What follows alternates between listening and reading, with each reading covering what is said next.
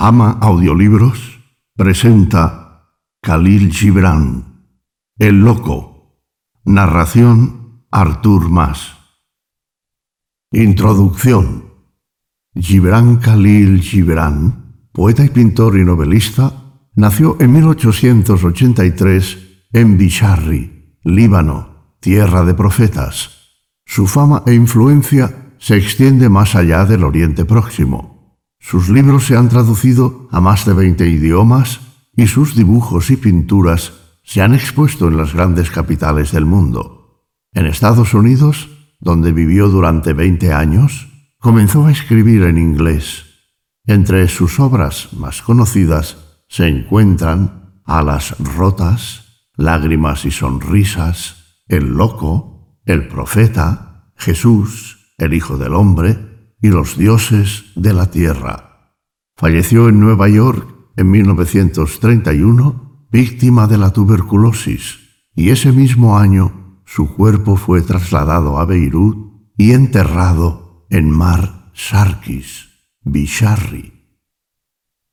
Prólogo.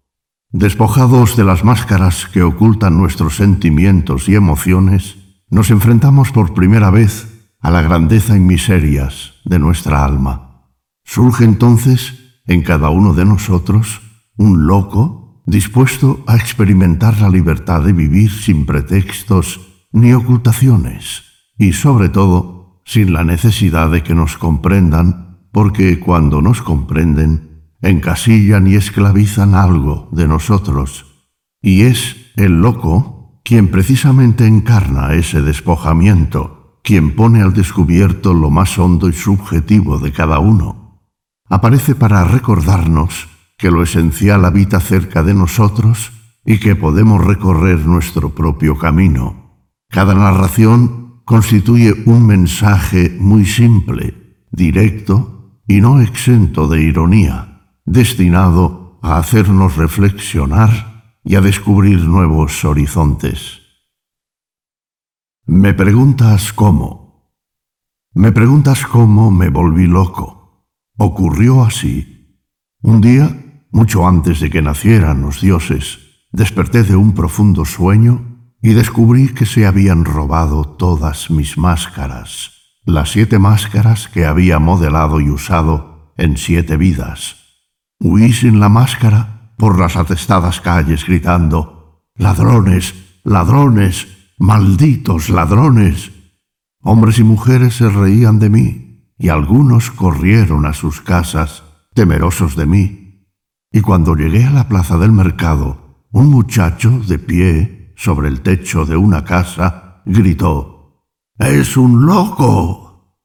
Alcé la vista para mirarlo, y por primera vez el sol besó mi rostro desnudo. Por primera vez el sol besó mi rostro desnudo y mi alma se inflamó de amor por el sol y ya no deseé más mis máscaras. Como en éxtasis grité, benditos, benditos sean los ladrones que me han robado mis máscaras. Así fue como me volví loco, y he hallado libertad y salvación en mi locura, la libertad de estar solo y a salvo de ser comprendido porque aquellos que nos comprenden esclavizan algo nuestro. Dios. En tiempos muy antiguos, cuando el primer estremecimiento del lenguaje llegó a mis labios, ascendí a la montaña sagrada y hablé a Dios diciendo, Señor, yo soy tu esclavo, tu voluntad oculta es mi ley y te obedeceré eternamente. Pero Dios no respondió y se alejó de mí como si fuera una poderosa tempestad. Y después de mil años ascendí a la montaña sagrada y de nuevo hablé con Dios, diciendo, Creador, yo soy tu creación, del barro me formaste y a ti debo cuanto soy. Y Dios no respondió y se alejó como un millar de alas veloces. Y después de mil años trepé a la montaña sagrada, y hablé con Dios otra vez, diciendo, Padre, yo soy tu Hijo, con compasión y amor me diste nacimiento, y mediante mi amor y devoción heredaré tu reino. Y Dios nos respondió, y se esfumó como la niebla que cubre las montañas lejanas. Y después de mil años, trepé a la montaña sagrada, y de nuevo hablé con Dios, diciendo, Mi Dios, mi objetivo y mi realización, yo soy tu ayer, y tú eres mi mañana soy tu raíz en la tierra y tú eres mi flor en el cielo. Juntos crecemos ante la faz del sol. Entonces Dios se inclinó hacia mí y murmuró en mis oídos palabras de dulzura. Y así como el mar acoge al arroyuelo que corre a su encuentro, así él me acogió. Y cuando bajé a los valles y planicies, Allí también estaba Dios. Amigo mío, amigo mío, no soy lo que parezco. Mi apariencia no es más que el traje que he visto, un traje cuidadosamente tejido que me protege a mí de tu curiosidad y a ti de mi negligencia. El yo que hay en mí, amigo mío, habita en la casa del silencio y en ella vivirá para siempre inadvertido inaccesible. No quisiera hacerte creer en lo que digo, ni que confiaras en lo que hago, porque mis palabras no son sino tus propios pensamientos transformados en sonido, y mis acciones tus propias esperanzas convertidas en acción.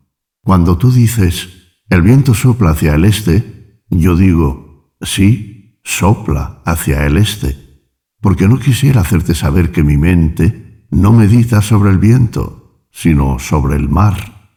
Tú no puedes comprender mis pensamientos marinos, ni yo quisiera hacértelos entender a ti. Preferiría estar solo con el mar. Cuando es de día para ti, amigo mío, es de noche para mí. Sin embargo, incluso así, hablo del mediodía que danza sobre las colinas y de la sombra escarlata que se abre paso sigilosamente por el valle, porque tú no puedes oír los cantos de mi oscuridad, ni ver mis alas golpear contra los astros. Yo no quisiera dejarte oír ni ver, preferiría estar a solas con la noche. Cuando tú asciendes a tu cielo, yo desciendo a mi infierno. Incluso entonces tú me llamas a través del infranqueable abismo compañero, mi camarada. Y yo te respondo, camarada, mi compañero, porque no quisiera que vieses mi infierno. La llama quemaría tus ojos y el humo inflamaría tu nariz. Y amo demasiado mi infierno para que tú lo visites.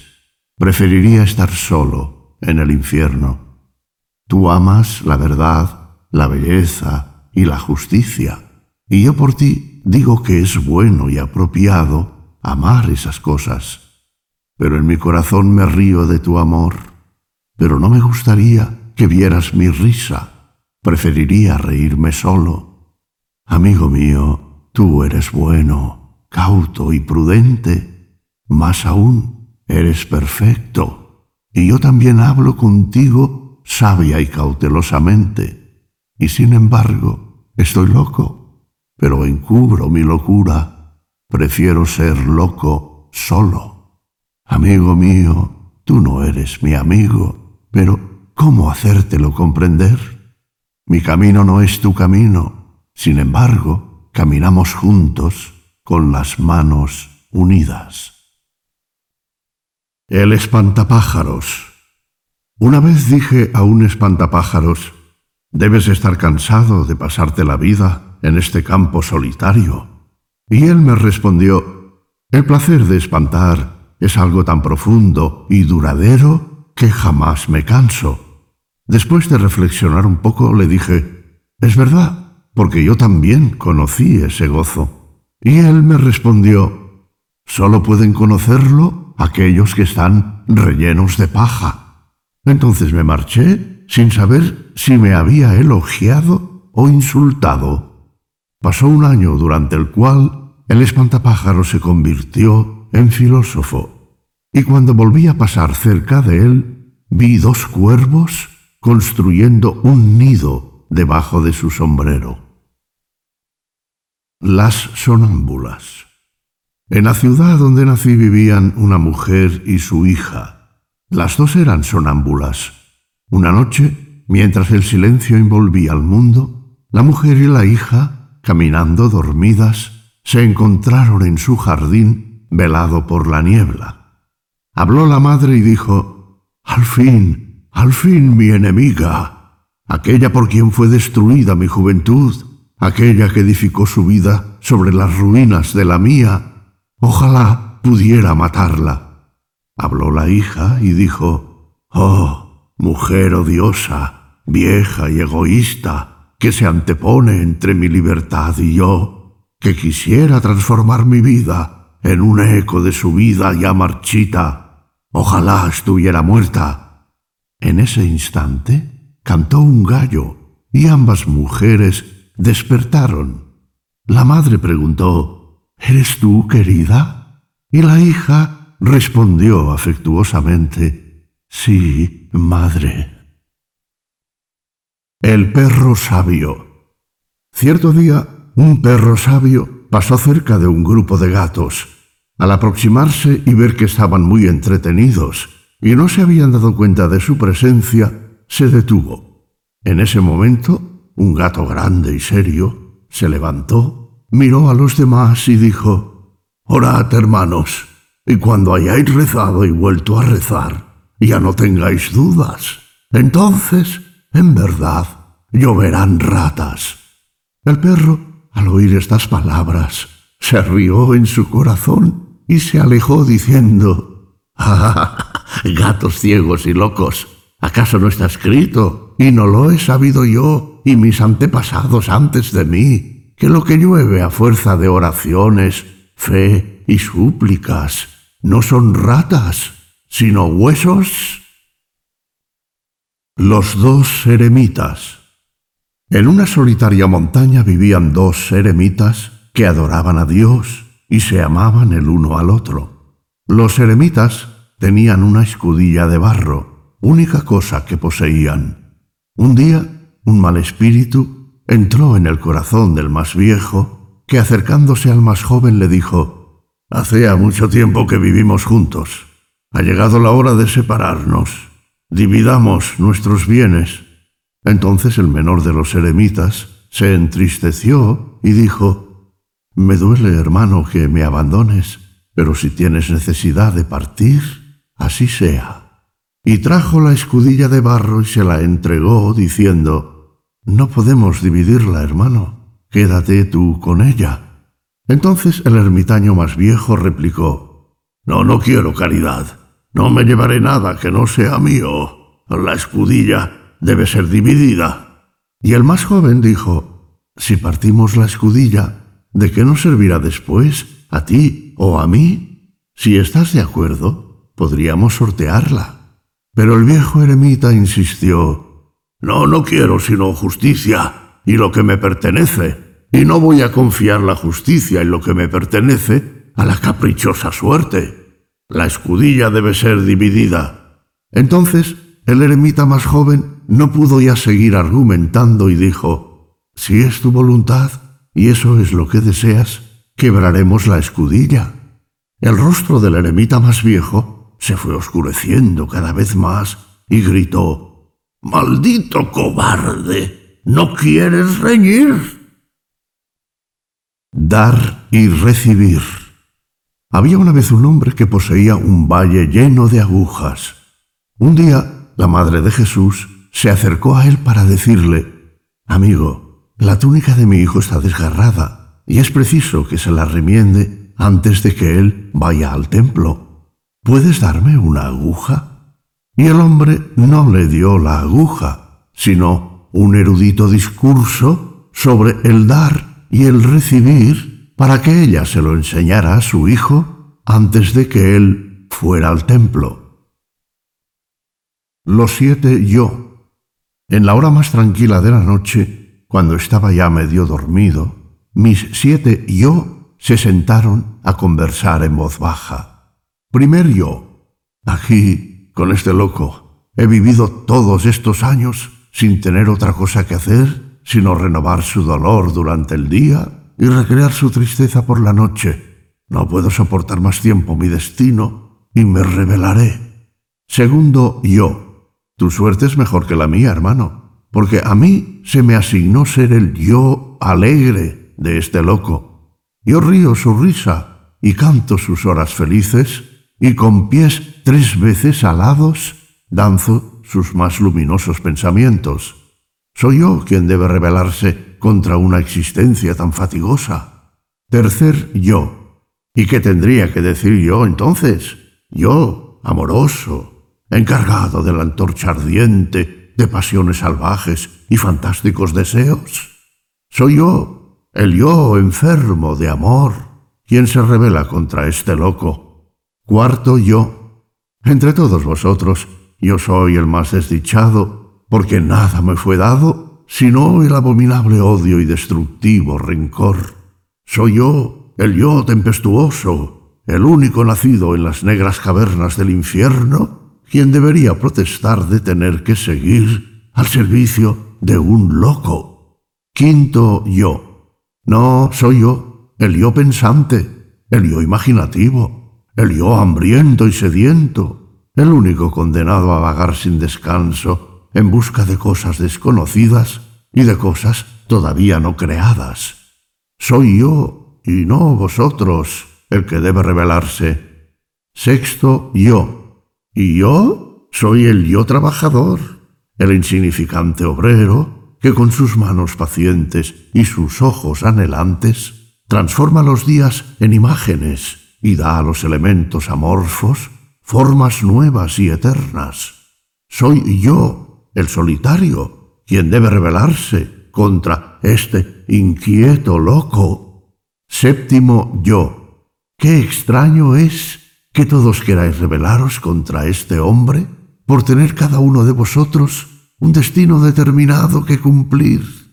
Ah, ojalá fuera yo como uno de vosotros y tuviera también un yo con un determinado destino. Pero no tengo ninguno. Soy el yo sin ocupación, el que se sienta en silencio, vacío de tiempo y espacio, mientras vosotros estáis ocupados recreando la vida. ¿Sois vosotros o yo, compañeros, quien debe revelarse?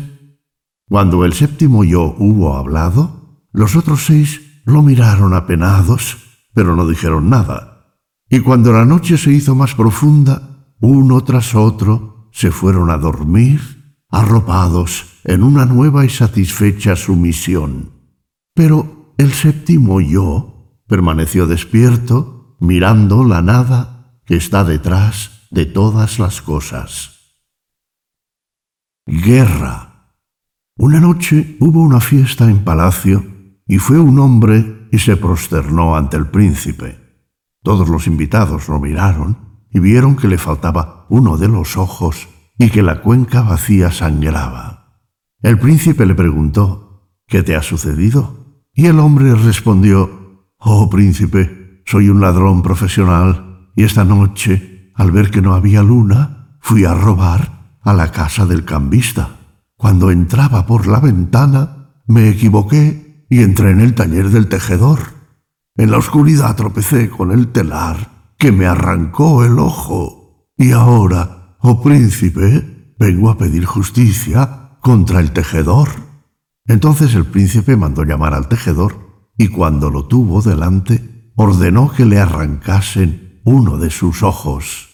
Oh príncipe, dijo el tejedor, tu orden ha sido justa. Está bien que me hayas hecho arrancar uno de los ojos, pero, desgraciadamente, mis dos ojos me eran necesarios para poder ver la tela que tejo. Tengo un vecino que es zapatero remendón y posee también dos ojos, y para su oficio no necesita los dos ojos. Entonces el príncipe mandó llamar al zapatero, y cuando se presentó ante él, le fue arrancado un ojo, y así se hizo justicia. La zorra. Una zorra miró su sombra al amanecer y dijo, Hoy preciso todo un camello para almorzar. y pasó toda la mañana buscando camellos, pero al mediodía volvió a ver su sombra y dijo, Con un ratón me bastará. El rey sabio. Había una vez un rey sabio y poderoso que gobernaba en la remota ciudad de Virani, y era temido por su poder y amado por su sabiduría. En el corazón de aquella ciudad había un pozo, cuya agua era fresca y cristalina, y de ella bebían todos los habitantes, incluso el rey y sus cortesanos, porque en Virani no había otro pozo. Una noche, mientras todos dormían, una bruja entró en la ciudad y derramó siete gotas de un extraño líquido en el pozo y dijo, De ahora en adelante, todo el que beba de esta agua se volverá loco. A la mañana siguiente, Salvo el rey y su gran chambelán, todos los habitantes bebieron el agua del pozo y enloquecieron, tal y como había predicho la bruja. Y durante aquel día, todas las gentes no hacían sino susurrar el uno al otro en las calles estrechas y en las plazas públicas. El rey está loco. Nuestro rey y su gran chambelán han perdido la razón. Naturalmente, no podemos ser gobernados por un rey loco. Es preciso destronarlo.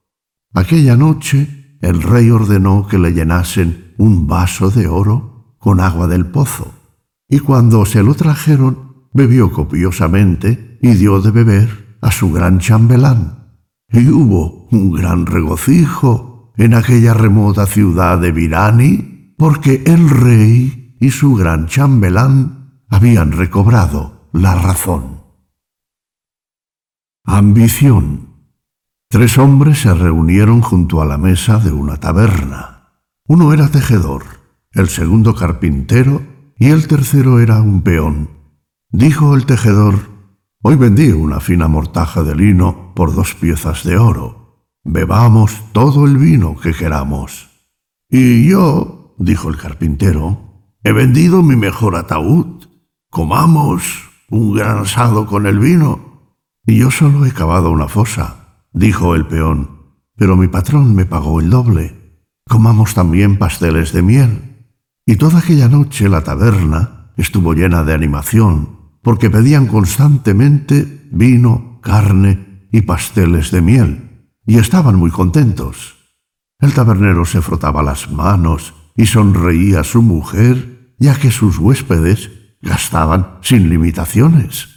Cuando los hombres salieron de la taberna, la luna brillaba espléndida en el cielo y caminaron por la calle cantando y gritando. El tabernero y su mujer, de pie en la puerta de la taberna, los miraban alejarse. ¡Ah! exclamó la mujer. ¡Qué grandes señores! tan generosos y tan alegres. Si así fuera nuestra suerte siempre, entonces nuestro hijo no necesitaría ser tabernero y trabajar tan duro. Podríamos educarlo para que llegara a ser sacerdote. El nuevo placer. Anoche inventé un nuevo placer y cuando lo estaba experimentando por primera vez, un ángel y un demonio llegaron corriendo a mi casa. Se encontraron en mi puerta y se pusieron a reñir acerca de mi recién inventado placer. El uno gritaba, es un pecado, y el otro protestaba, es una virtud. El otro idioma. Tres días después de mi nacimiento, cuando estaba en mi cuna de seda, contemplando asombrado el nuevo mundo a mi alrededor, mi madre habló con la nodriza para preguntarle, ¿Cómo está mi hijo? Y la nodriza respondió, Está bien, señora. Lo amamanté tres veces y nunca antes había visto un niño de su edad que estuviera tan contento. Indignado, grité, No es verdad, madre. Mi cama es dura y la leche que he mamado sabe amarga a mi paladar y el olor del pecho repugna mi olfato y me siento muy desdichado. Pero mi madre no comprendió y la nodriza tampoco, porque el idioma que yo hablaba era el del mundo del cual yo provenía, y al vigésimo primer día de mi vida, cuando me estaban bautizando, el sacerdote dijo a mi madre, Naturalmente debe sentirse usted muy dichosa de que su hijo haya nacido cristiano. Sorprendido, dije al sacerdote, entonces su madre que está en el cielo debe sentirse muy desdichada porque usted no nació cristiano. Pero el sacerdote tampoco entendió mi lenguaje. Y pasadas siete lunas, un adivino me miró un día y dijo a mi madre, su hijo será un estadista y un gran líder.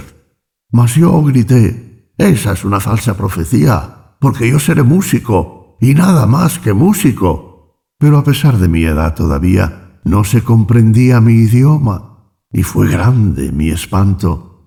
Han transcurrido treinta y tres años, durante los cuales murieron mi madre, la nodriza y el sacerdote, pero el adivino todavía vive. Lo encontré ayer junto a la puerta del templo y mientras conversábamos me dijo, yo siempre supe que llegarías a ser un gran músico. Incluso en tu infancia profeticé y predije tu futuro. Y le creí porque ahora también yo he olvidado el idioma de aquel otro mundo.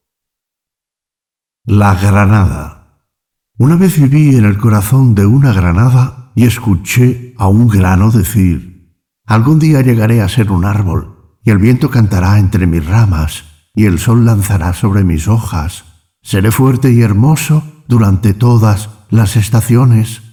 Entonces otro grano habló y dijo, Cuando yo era tan joven como tú, también tenía esa clase de sueños.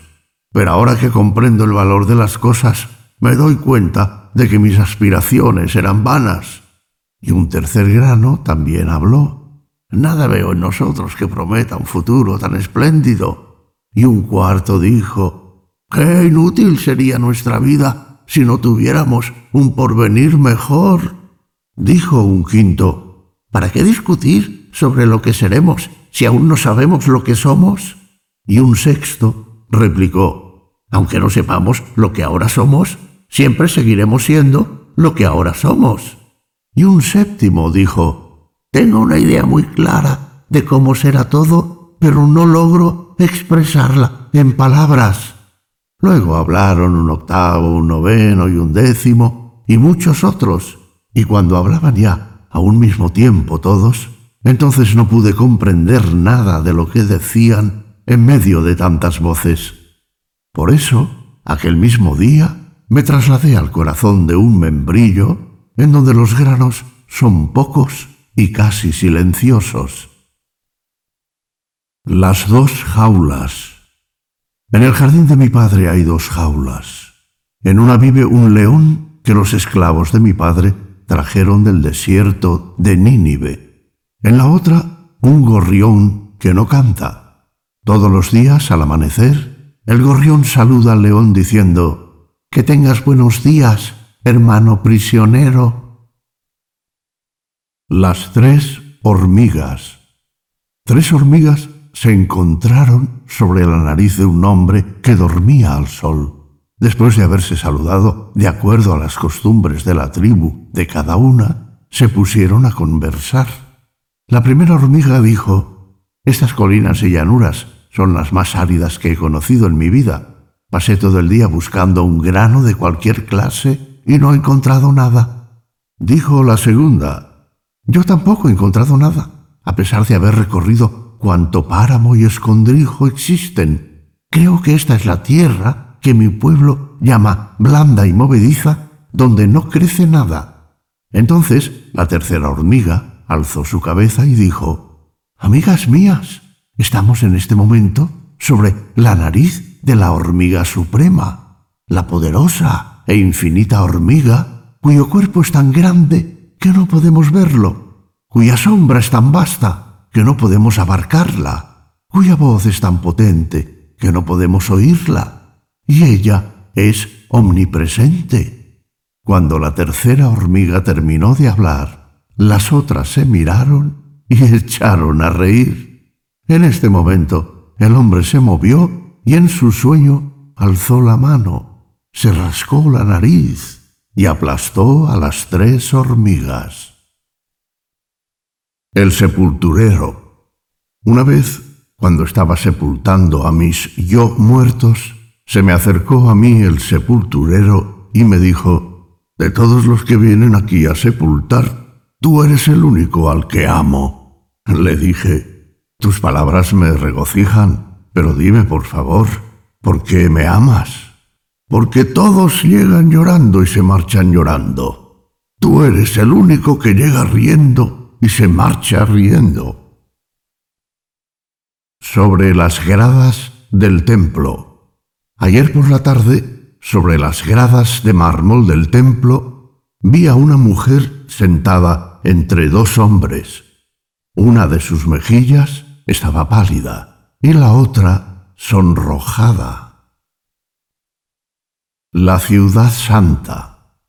En mi juventud me contaron que había una ciudad en la que todos vivían conforme a la escritura y me dije, buscaré esa ciudad y la bendición que hay en ella.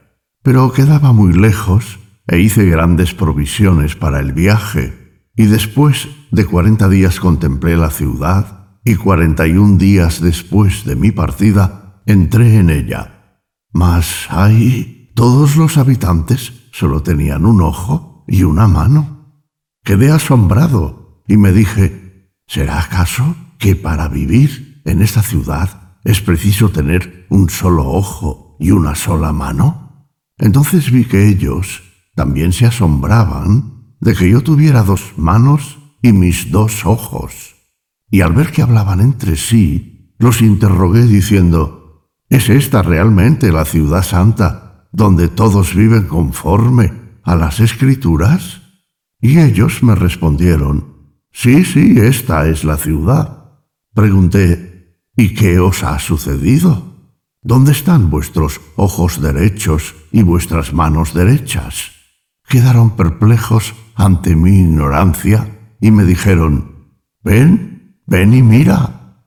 Y me llevaron al templo en el centro de la ciudad, y en el templo vi montón de manos y ojos, todos apergaminados.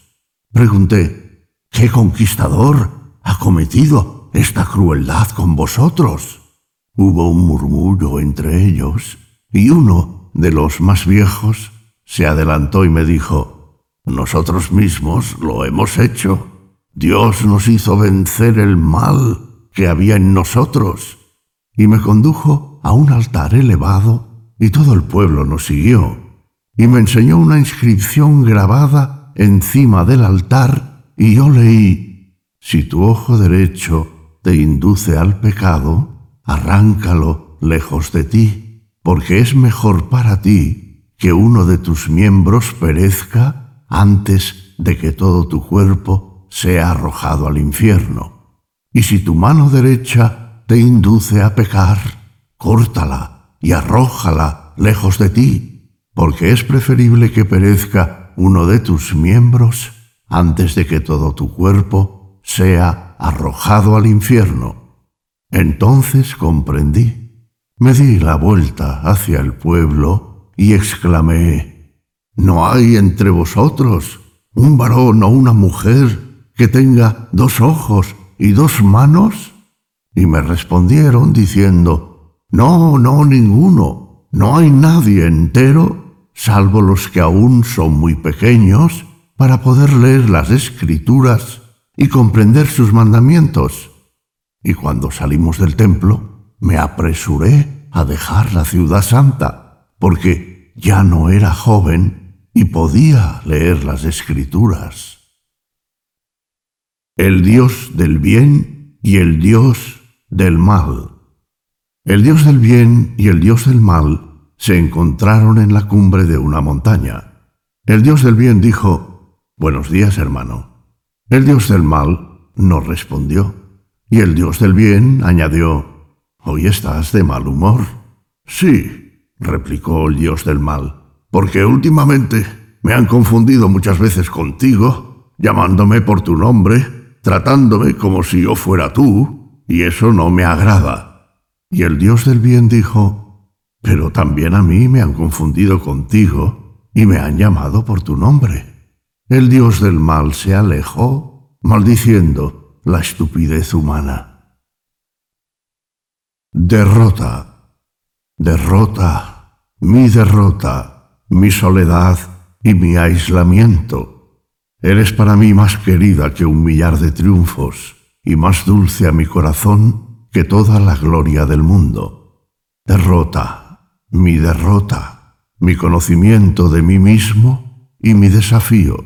Por ti sé que aún soy joven y de pies ligeros, y desdeñoso de los laureles que se marchitan, y en ti encontré la soledad y la alegría de ser ignorado y despreciado. Derrota, mi derrota, mi espada brillante y mi escudo, en tus ojos he leído que ser entronizado es ser esclavizado, y ser comprendido es ser rebajado, y ser entendido significa alcanzar la plenitud y como un fruto maduro caer y ser devorado. Derrota, mi derrota, mi audaz compañera, tú escucharás mis cantos, mis gritos y silencios, y nadie sino tú me hablará de batir las alas y de la agitación de los mares y de las montañas que arden de noche, y sólo tú escalarás las rocas y peñascos de mi alma. Derrota, mi derrota, valor que nunca muere, tú y yo reiremos juntos en la tempestad y juntos cavaremos las tumbas para todo lo que muere en nosotros y permaneceremos de pie al sol con una voluntad indomable y seremos peligrosos. La noche y yo soy como tú, oh noche, oscuro y desnudo. Sigo por el camino en llamas que está sobre mis sueños y cada vez que mi pie toca la tierra, brota allí un roble gigantesco. No, tú no eres como yo, oh loco, porque aún miras hacia atrás para medir las huellas que dejaste en la arena. Soy como tú, oh noche, silencioso y profundo y en el corazón de mi soledad hay una diosa que está dando a luz un hijo, y en él se tocan el cielo y el infierno. No, tú no eres como yo, oh loco, porque aún te estremeces ante el dolor, y la canción del abismo te espanta. Soy como tú, oh noche, salvaje y terrible, porque mis oídos están llenos de los gritos de naciones conquistadas y de suspiros de tierras olvidadas. No, tú no eres como yo, oh loco, porque aún tomas a tu pequeño yo por compañero y no logras ser amigo de tu yo gigantesco.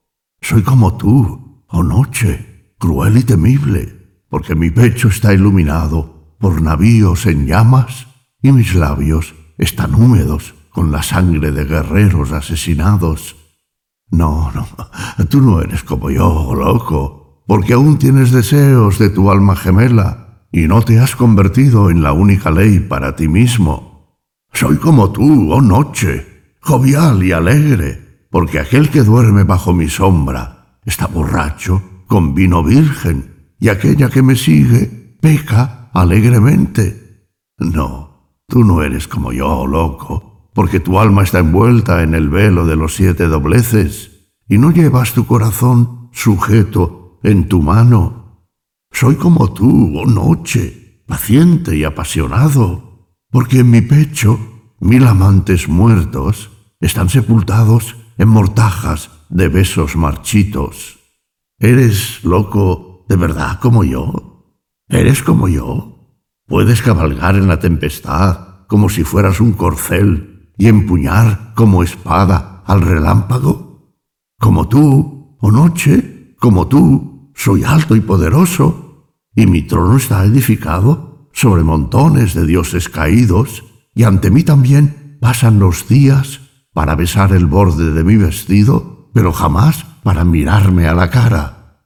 ¿Eres como yo, hijo de mi más oscuro corazón? ¿Y piensas mis pensamientos indómitos y hablas mi cósmico lenguaje? Sí, somos gemelos, oh noche, porque tú revelas el espacio y yo revelo mi alma. Rostros. He visto un rostro con mil semblantes y un rostro que no era sino un solo semblante, como si estuviera en un molde. He visto un rostro cuyo resplandor no ocultaba su fealdad interior y un rostro cuyo resplandor escondía una belleza espléndida. He visto un rostro viejo con arrugas inexpresivas y un rostro terso en el que todas las cosas habían dejado huella.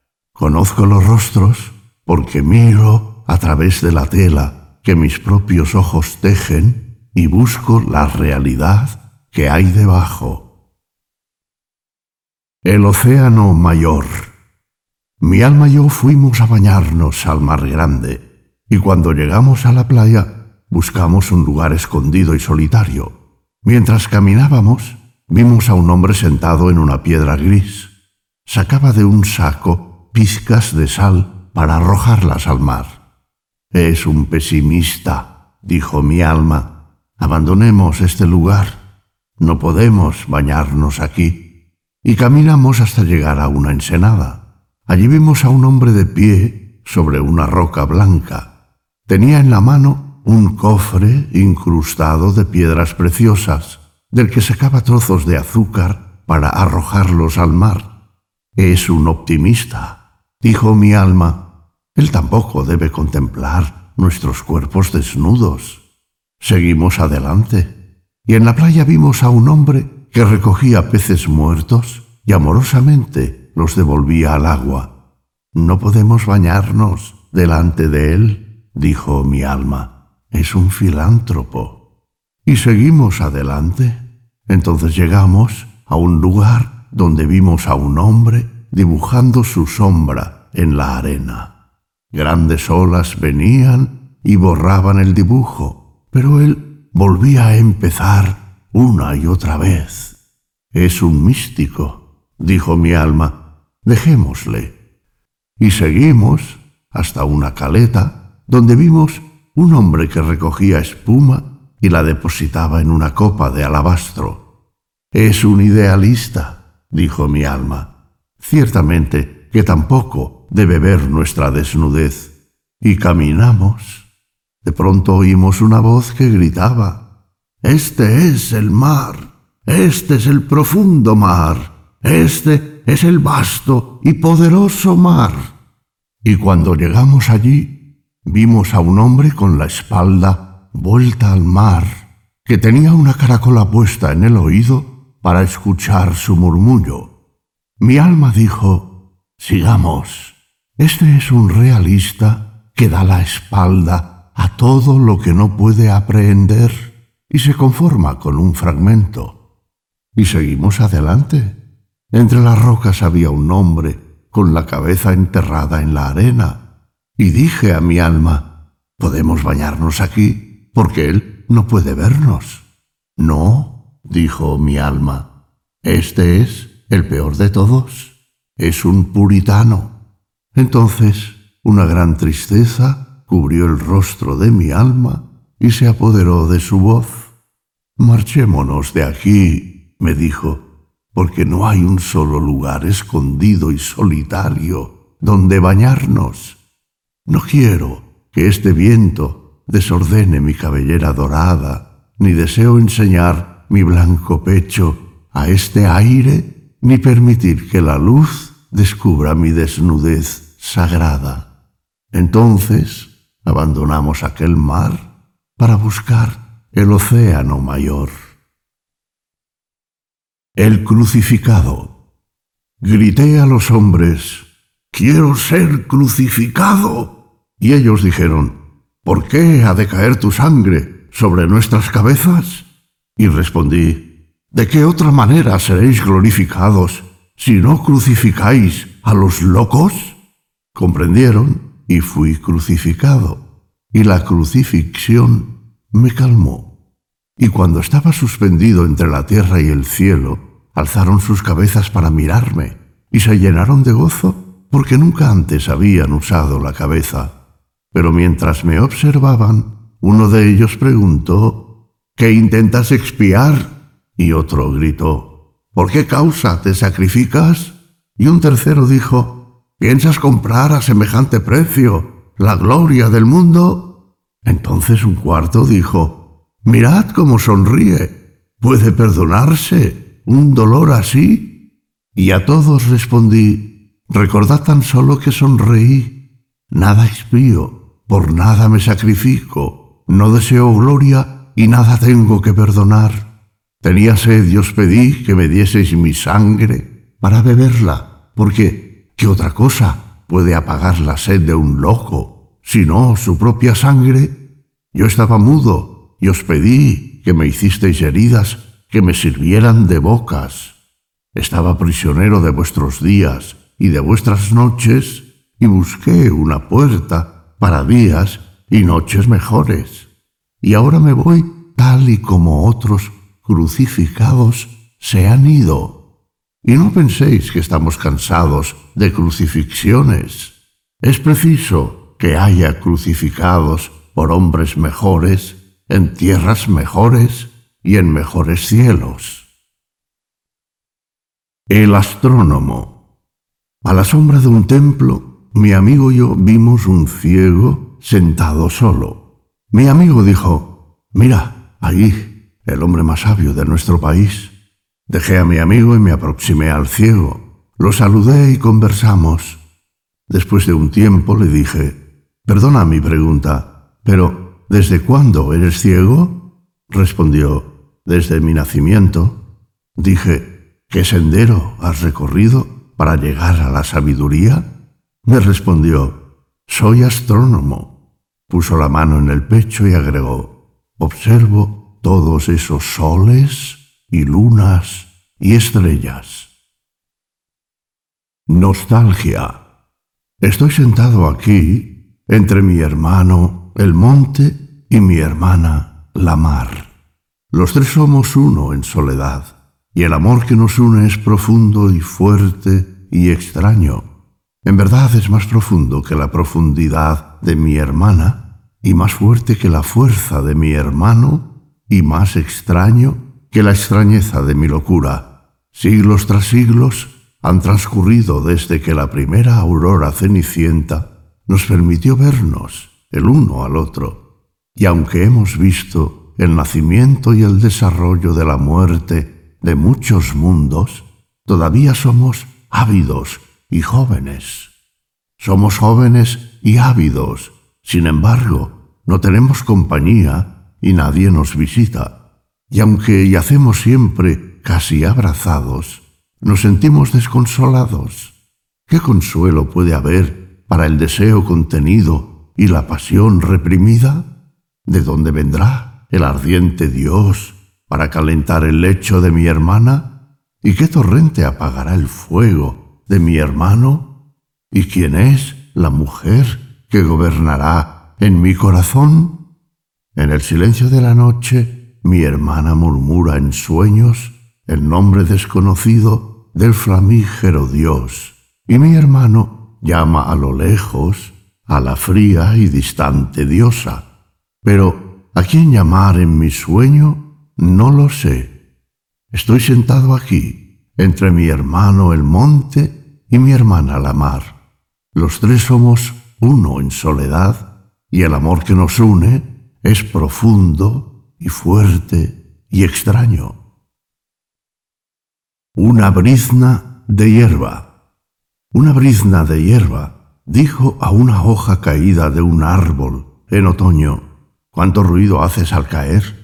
Espantas todos mis sueños de invierno. La hoja replicó indignada, Tú, nacida en lo bajo y habitante de lo bajo, eres insignificante e incapaz de cantar. Tú, no vives en las alturas y no puedes reconocer el sonido de una canción. La hoja de otoño cayó en tierra y se durmió. Y cuando llegó la primavera, despertó nuevamente de su sueño y era una brizna de hierba.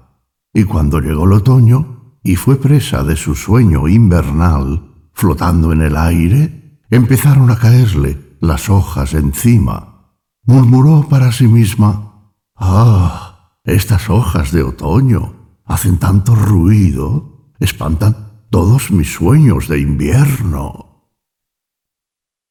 El ojo. Dijo el ojo un día, veo más allá de estos valles una montaña velada por niebla azul. ¿Verdad que es hermosa? El oído se puso a escuchar y después de haber escuchado atentamente durante un tiempo, dijo, Pero, ¿dónde está esa montaña? Yo no la oigo. Entonces habló la mano y dijo, En vano trato de palparla o tocarla. No encuentro montaña alguna. La nariz dijo, No hay ninguna montaña. No puedo olerla. Entonces el ojo se volvió hacia otro lado y todos comenzaron a discutir la extraña alucinación del ojo y decían, a este ojo debe de pasarle algo. Los dos sabios. En la antigua ciudad de Afkar vivían dos sabios.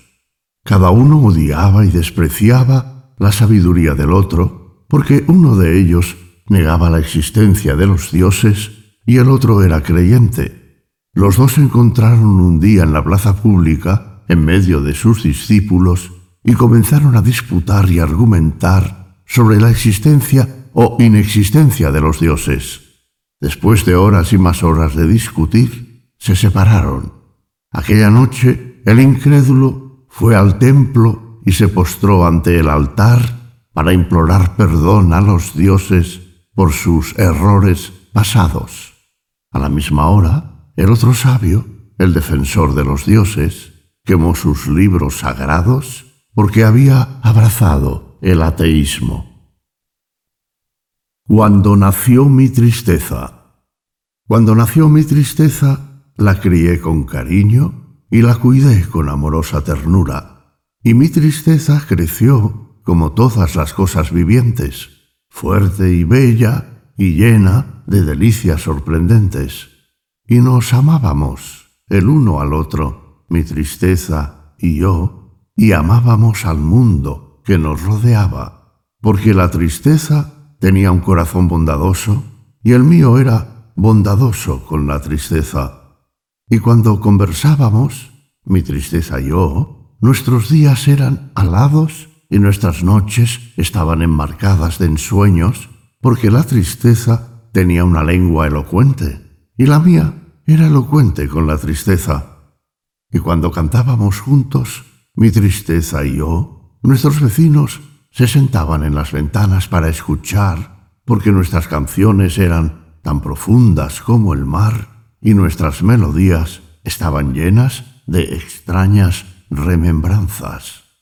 Y cuando caminábamos juntos, mi tristeza y yo, la gente nos miraba con ojos tiernos y murmuraba palabras de inexpresable dulzura. Y había quienes nos miraban con una indisimulada envidia, porque la tristeza era una cosa noble, y yo estaba orgulloso con la tristeza. Pero murió mi tristeza, como todas las cosas vivientes, y ya solo me entregué al estudio y la meditación. Y ahora, cuando hablo, mis palabras resuenan pesadas en mis oídos. Y cuando canto, mis vecinos no vienen a escuchar mis canciones. Y cuando camino por las calles, nadie me mira. Solo en mi sueño oigo voces que dicen con pena, mirad, ahí está el hombre cuya tristeza ha muerto. Y cuando nació mi alegría, cuando nació mi alegría, la llevé en mis brazos y subí a lo alto de la casa para gritar, Venid, vecinos míos, venid y contemplad, porque hoy ha nacido mi alegría. Venid pues y contemplad esa alegre cosa que ríe al sol. Pero ninguno de mis vecinos vino a ver mi alegría y fue grande mi desencanto. Y todos los días durante siete lunas proclamé mi alegría desde lo alto de mi casa y nadie me escuchó. Y mi alegría y yo nos quedamos solos sin que nadie nos buscara o nos visitara. Mi alegría fue empalideciendo y fatigándose, porque ningún otro corazón, sino el mío, admiraba su belleza, y ningunos otros labios, sino los míos, besaban sus labios. Después mi alegría se murió de soledad, y ahora tan solo recuerdo mi muerta alegría cuando recuerdo mi tristeza muerta. Pero el recuerdo es una hoja de otoño que murmura por un instante al viento y luego ya no se la escucha más. El mundo perfecto. Dios de las almas perdidas, tú que estás perdido entre los dioses, escúchame. Dulce destino que velas por nosotros, espíritus locos, errantes, oídme. Vivo en medio de una raza perfecta, yo, el más imperfecto, yo, un caos humano, nebulosa de elementos confusos, me muevo entre mundos acabados, entre pueblos de códigos ejemplares y orden perfecto, cuyos pensamientos son precisos y cuyas visiones son coherentes y están debidamente certificadas. Sus virtudes, oh Dios, están medidas, sus pecados son pesados y hasta las innumerables cosas que pasan por la oscuridad del crepúsculo y que no son ni virtud ni pecado, son registradas y catalogadas. Aquí los días y las noches se dividen y determinan la conducta y están gobernados por normas de impecable precisión. Comer, beber, dormir, cubrir la propia desnudez y luego sentirse cansado a su debido tiempo. Trabajar, divertirse, cantar, bailar y luego acostarse cuando el reloj marque la hora, pensar de cierta manera, sentir de cierta manera, y luego dejar de pensar y sentir cuando cierto astro asoma el horizonte, robar al vecino con una sonrisa, ofrecer regalos con un gracioso ademán de mano, elogiar con mesura, censurar con cautela, destruir un alma con una palabra, quemar un cuerpo con su aliento y luego lavarse las manos cuando ha terminado el trabajo del día, amar según un orden establecido, divertirse de modo ya fijado, adorar a los dioses decorosamente, inquietar a los demonios con la prudencia y luego olvidar todo como si la memoria estuviera muerta, fantasear con una idea, contemplar en consideración, ser feliz sin estridencia, sufrir con nobleza y luego vaciar la copa para que pueda volver a llenarse mañana. Todas estas cosas, oh Dios, se conciben con premeditación, nacen con la determinación, se nutren con la exactitud, se gobiernan con reglas, se dirigen por la razón para ser luego asesinadas y sepultadas según un método ya prescrito, y aún sus silenciosas tumbas, que yacen dentro del alma humana, están marcadas y numeradas. Es un mundo perfecto, un mundo de consumada excelencia, un mundo de supremas maravillas, el fruto más maduro del jardín de Dios, el más alto pensamiento del universo.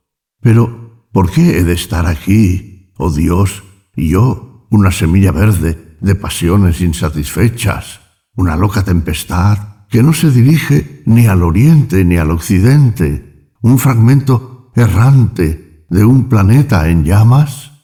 ¿Por qué estoy aquí, oh Dios, de las almas perdidas, tú que estás perdido entre los dioses? Fin. ¿Has escuchado El loco de Khalil Gibran, una producción de Ama Audiolibros.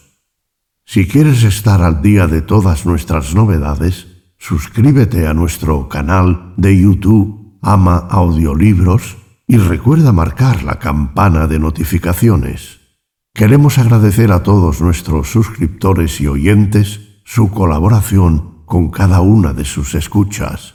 Damos especialmente las gracias a las personas que colaboran con Ama Audiolibros a través de Patreon y PayPal y os mostramos sus nombres en la imagen del vídeo.